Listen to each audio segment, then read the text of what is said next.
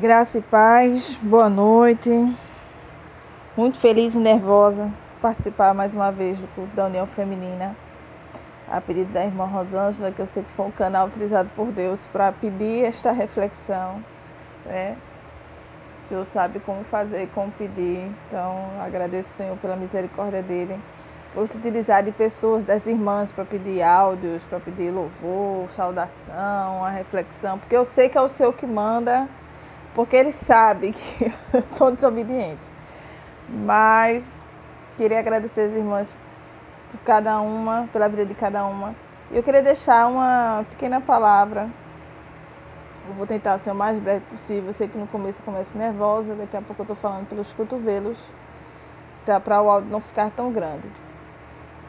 Vou tentar ser o mais compreensível possível, que eu imaginei que nunca iria falar so, dessa forma Há um tempo atrás, há bastante tempo atrás, é, acho que foi irmã Neide, ela teve um tempo que ela estava estudando sobre substantivos e adjetivos, a época que eu estava dando aula de reforço. E ela me pediu muito, algumas vezes, ajuda para a compreensão do, do, do, substantivo e do adjetivo em um capítulo. Acho que foi alguém que estava ajudando ela sobre isso e disse para ela fazer nesse esse capítulo, que era João 1. Nesse mesmo período, eu também estava estudando para um concurso e eu gosto muito de números. E um dos assuntos que ia cair no concurso era raciocínio lógico, uma das áreas que eu gosto bastante. E eu estava estudando na época sobre a teoria dos conjuntos. Então, Deus juntou uma coisa a outra, a palavra do Senhor diz que ele utiliza daquilo que a gente, ele em parte conhecemos e parte profetizamos, né? Ele se faz conhecer de acordo com aquilo que a gente conhece. E eu me lembro que uma noite eu estava botando meus filhos para dormir e o Senhor começou a me explicar, João 1, justamente o capítulo que eu estava ajudando a irmã, né? Sobre substantivos e adjetivos, a gente estava separando na época o que era substantivo, o que era adjetivo, dentro do capítulo 1 de João. E Deus utilizou este capítulo para me explicar utilizando conjuntos, que era um assunto que eu estava estudando para o concurso. Então foi algo que o Senhor falou comigo de uma forma tão forte que eu nunca imaginei que poderia passar isso para alguém e fazer se entender, porque eu acho que eu achei tão um negócio tão mirabolante que eu nunca pensei que isso seria possível. Mas há um tempo atrás, recentemente, algumas semanas atrás, eu escutei um pastor falando e ele falou com, as, com outras palavras exatamente aquilo que o Senhor chegou a me dizer naquele período. E ele fez assim: não é só você que pensa dessa forma, há outras pessoas que pensam da forma que eu, que eu lhe expliquei. E eu queria passar para as irmãs qual que ele tocou no meu coração e dizer assim: tenta explicar, tenta passar, que alguém vai entender. Não sei como. Não vou entrar em detalhes sobre nada, de raciocínio lógico nem nada. Mas uma coisa que tem na teoria dos conjuntos é que uma coisa está dentro de outra. Todo, né? Um, a está todo em B, mais ou menos assim. Para que as irmãs entendam sobre isso, eu vou ler o capítulo 1, só são alguns versículos, é muito pouco. E provavelmente vai passear pela Bíblia, amém? Então é João 1, eu vou ler do 1 até o 5. Então, capítulo 1, versículo 1, diz assim: No princípio era o Verbo, e o Verbo estava com Deus, e o Verbo era Deus. 2. Ele estava no princípio com Deus. 3. Todas as coisas foram feitas por intermédio dele, e sem ele, nada do que foi feito se fez.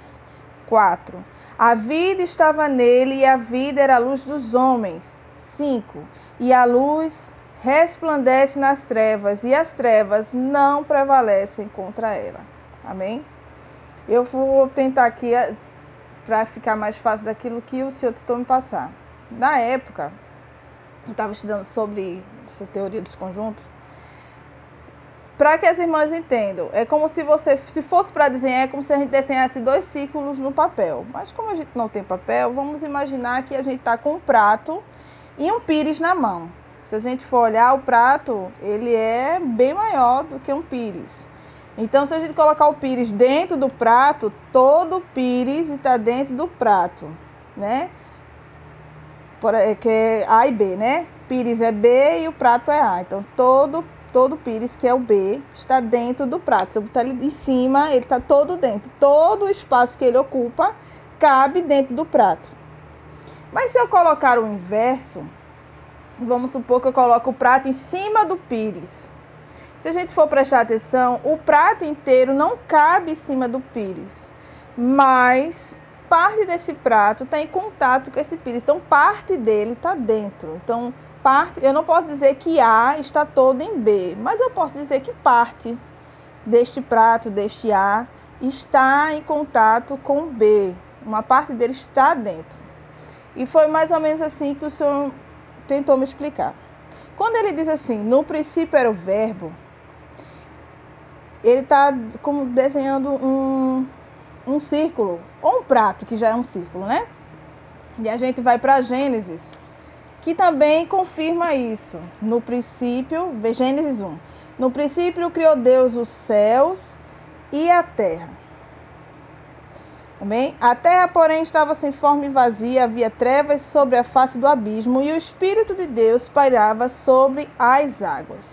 Quando a gente chega no, verso, no, vers, no versículo 2 de Gênesis 1, que fala do Espírito pairando sobre as águas, a gente chega na parte que diz assim: No princípio era o Verbo, Deus, Jesus era o Verbo, e o Verbo estava com Deus, porque ele faz no princípio criou Deus os céus e a terra. Ok? Então os dois estavam lá ele e o verbo era Deus. Então eu tenho o primeiro formato do círculo ou do pires, do prato, né? Na verdade. Vamos imaginar que a gente está com um prato e um pires na nossa frente, né? Ou desenhando dois círculos diferentes. Então, o círculo maior ou o prato é o verbo, é Deus. No princípio era o verbo, no princípio eu era Deus. O tamanho eu quero que vocês atendam não ao que a gente está usando, mas ao tamanho, para que possa caber, que Deus não tem, não, não cabe em canto nenhum. Mas vamos supor que o tamanho de Deus seja o tamanho de um prato, a circunferência de um prato, né? Ele diz: o princípio era o verbo, o verbo estava com Deus e o verbo era Deus. Então, esse espaço que representa o tamanho do prato é Deus. Isso confirma em Gênesis 1 que diz: No princípio Deus criou os céus e a terra. Então Deus criou algo, né, que cabe dentro dele. E ele ainda diz assim: A terra, porém, estava sem forma e vazia, havia trevas sobre a face do abismo e o Espírito de Deus pairava sobre as, sobre as águas. Eu quero que as irmãs imaginem que todo, como Deus é infinitamente, não tem tamanho, e eu sei que não tem como mensurar mas vamos supor que tudo que é criado Deus, por Deus, só existe por causa dele. Então tudo é criado não fora dele, e sim dentro dele. É como se tudo que Deus criou, os céus, a terra, as águas, tudo que, tudo que Deus vai descrevendo no capítulo 1 de Gênesis, que as irmãs podem ler com calma, eu sei que as irmãs já conhecem, tudo está englobado dentro do tamanho que Deus é, não fora, dentro. Tudo está dentro, todo, todo. E a gente entra no Pires. O Pires seria tudo que Deus criou: os céus, a terra, as luas, as estrelas, a relva, os animais, o homem, tudo. Se a gente fosse desenhar um círculo grande, todas as coisas menores seriam, seriam desenhadas dentro desse círculo maior. Então, todo menor está dentro deste maior. Então, todo pires, se eu botar o pires dentro do prato, tudo está dentro do prato, tudo está dentro de Deus. Então, todas as coisas que Deus criou está dentro dele mesmo. Não na forma literal, cada um pode, pode tem pessoas que acreditam na cosmologia, que tudo está dentro, que o cosmo é tudo, que tem essa questão da cosmologia na Bíblia, mas não vou entrar nesse detalhe, mas vamos imaginar dessa forma. Tudo menor, tudo que é menor que Deus criou, que é menor do que ele, porque Deus não criou nada maior do que ele, criou coisas que em proporções menores do que ele, né? Tem até uma música do São Mariano é sobre a grandeza de Deus, que eu gosto muito desse louvor, porque ele fica tentando fazer perguntas, qual a idade do Senhor, quem ensinou a ele os direitos, quem ensinou, quem construiu sua casa, quem fez as ruas, quem. Não, tudo foi Deus que fez. Então tudo é menor do que Deus. E quando a gente entra no verso 2 de João, versículo 2 de João, ele diz: Ele estava no princípio com Deus, confirma de que a parte maior, o todo, é o Senhor. E ele diz no 3: Todas as coisas foram feitas por intermédio dele, e sem ele, nada do que foi feito se fez. Então ele confirma que todas as coisas menores, que é o nosso pires, foi feito por ele e que sem ele não existiria. Então não tem como ser feito alguma coisa fora de Deus. Então não tem como ter nada do que existe fora do tamanho que Deus fez. Não sei se as irmãs estão entendendo, acho que até eu estou me achando, estou me confundida. Não sei se eu consigo fazer entender. Eu quero que as irmãs percebam que nada do que Deus faz, nada do que Deus criou é maior do que Ele. Portanto, ele chega a essa afirmação: todas as coisas foram feitas por intermédio dele. E sem ele, nada do que foi feito se fez. Eu não teria como dizer, eu não poderia dizer que o pires é maior do que o prato. Porque obrigatoriamente o pires vai ter que ser menor. Porque se eu, se eu coloco, coloco, começo a colocar as coisas que Deus fez maior do que aquele que o criou, eu estou querendo dizer que as coisas que Deus fez é superior, é o todo. E o todo é Deus. O todo não é eu. O todo não é você. O todo não é a terra. O todo é Deus. E ele fala assim: a vida estava nele e a vida era a luz dos homens. Outra afirmação: a vida estava todo, em Deus. Sem ele não haveria luz para os homens. Então a gente vamos reduzir tudo que Deus criou e vamos nos concentrar só nos homens. Então, o nosso prato ainda é Deus e o nosso pires agora é só o homem. Então, eu posso dizer que tudo que Deus fez em relação ao homem só é possível porque Deus existe. E o homem não pode ser maior do que Deus, porque senão ele não vai caber no todo, tá? E ele faz: a luz resplandece nas trevas, e as trevas não prevalecem contra ela. Deus diz: Eu sou maior do que tudo. Não há mal que possa me sobrepor, porque não existe nada maior do que ele. Então, quando vamos olhar nessa perspectiva, porque eu, que, porque eu acho que já ficou confuso. Se eu digo que Deus é o todo, e eu digo que o homem é menor, ou seja, eu digo que Deus é aquele prato que eu tô, que eu estou olhando. Se os irmãos quiserem pegar um prato e um pires, fica até melhor. Então, se eu coloco o prato em cima do pires, não vai caber, mas eu posso dizer que o homem tem um pouco de Deus. Quando Deus fala assim, geralmente na Santa Ceia o pastor repete muito: Este é o meu corpo que será partido por vós. É literalmente isso mesmo. Deus repartiu, Jesus, Deus, que ele diz, ele é o verbo, ele era Deus, estava com Deus, então Jesus, Deus, repartiu o seu corpo com todos. Não é só os cristãos, são todos todos têm um pouquinho de Deus. Por isso que a igreja é chamada de corpo. Por isso que diz que parte do corpo, é, é, que um membro fora do corpo é morto. Porque ele precisa estar conectado. Porque cada um de nós somos uma célulazinha do corpo de Deus. É como se Deus tivesse pego o corpo dele em vários pedacinhos e colocados em cada um de nós. Todos, sem exceção. Porque quando a gente inverte, se está com o prato na mão e bota o pires em cima do prato, a gente vê que todos os homens cabem no Senhor. Então, todos os homens estão em Deus. Eu também posso dizer que Deus também está nos homens. Eu não posso dizer que tudo do Senhor está nos homens, porque não cabe. Mas uma parte do Senhor cabe em cada ser humano. E todo ser humano cabe em Deus. Qual é a diferença? Que às vezes a gente pensa assim, não, mas só são filhos de Deus, só são de Deus o, o, os, que, os, que, os que creem. Né? Há uma diferença entre, ter Deus e saber que Deus está em mim.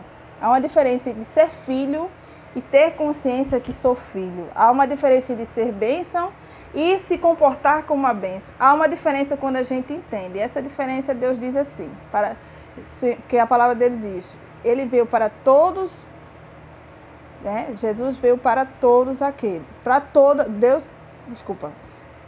Deus se sacrificou por todos os homens, porque todos pecaram e destituídos foram da glória de Deus. É? Deus, Jesus veio para todos. Então todos receberam uma parte do Senhor. Não há um ser humano na face da terra que não tenha um pouco do Senhor em si. Porque o homem foi feito à imagem e semelhança do Senhor, Senhor Deus. Já essa afirmação de que foi feita a imagem e semelhança do Senhor, é Deus afirmando que ele pegou um, pedacinho dele e colocou em cada ser humano. Então todos têm o Senhor dentro de si. Mas qual é a diferença? A diferença é que nem todos sabem que Deus compartilhou um pouco dele conosco. E há uma diferença de quando a gente descobre esta mudança. E essa diferença está naquele versículo que diz: Mas todos aqueles que o receberam, receberam, né? A, poderão dizer que são filhos de Deus. Ainda tem outros versículos que vai dizer herdeiros e co-herdeiros com Cristo. Então, há uma diferença de que todos os seres humanos têm um pouco de Deus. Mas só aqueles que entenderam essa maravilha, esse milagre, a luz dos homens, porque ele diz: a vida estava nele e a vida era a luz dos homens. Quando você descobre que Deus está em você, a luz resplandece nas trevas, porque o seu comportamento muda em relação a essa verdade. O que é que a gente, o que, é que eu estou querendo dizer? Que a gente está numa época, está numa, numa situação em que as pessoas, há pessoas que elas não têm essa certeza. Então, quando você fala assim, Jesus te ama, não sei o quê, aceita Jesus, a pessoa fala assim, eu já aceitei. Por que ela, por que ela diz? Porque ela só tem aquela afirmação, Deus está em mim. Mas quando você descobre que verdadeiramente Deus está em você e você está em Deus, as coisas mudam. Porque quando todos, é ele fala assim, todos são os filhos de Deus. Concordo. Se Deus criou, todos somos filhos, porque todos têm uma parte dele. Mas há uma diferença entre ser filho e se comportar como filho. Porque Deus diz, aqueles que o receberam, receberam o direito de dizer que são filhos. Ou seja, Deus dá esse direito para aqueles que têm a consciência de quem é Deus em suas vidas. Ou seja, há uma diferença entre ter o pires abaixo do prato, saber que há uma parte de Deus em nós. E há uma diferença quando o prato está dentro do pires, porque eu entendo que todo o meu ser, todo, está em Deus. E a minha vida, ela muda quando tudo que é meu, todo o meu ser está no Senhor. Então há pessoas que só vão saber que tem um pai quando ela conhecer um irmão. E esse irmão é eu e você. A gente às vezes tem pensamento de servo, só em servir, mas Deus olha para o filho pródigo e diz: "Meu filho voltou". E o outro filho faz assim: "Mas ele não é meu irmão, mesmo o Senhor sendo meu pai, porque o Senhor nunca fez uma festa para mim, porque esse filho que estava dentro da casa ainda estava se comportando como servo e ele e Deus e o pai ainda fala assim: "Mas meu filho, tudo que é meu é seu". Por quê? Quando você entende que todo o seu ser está em Deus, tudo muda, porque você se torna herdeiro. Então você não precisa esperar que Deus faça por você. Você pode ir lá e fazer porque você é herdeiro do Senhor, porque o Senhor lhe diz: Você é meu filho. Por mais que você me sirva, você é meu filho. Você tem direito à minha herança. Há pessoas que ainda não têm essa certeza, essa convicção. Por isso que elas dizem: somos todos filhos do Senhor, somos todos filhos de Deus, somos todos irmãos, mas não tem essa consciência porque só tem, ela só tem uma parte da frase: Deus está em mim.